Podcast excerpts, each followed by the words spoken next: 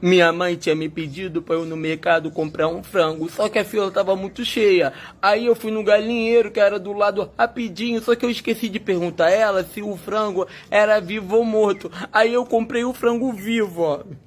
E ela falou pra eu me virar para matar o frango pra ceia de Natal. E eu não tô tendo coragem porque eu me apeguei e botei o nome até de Bernadette.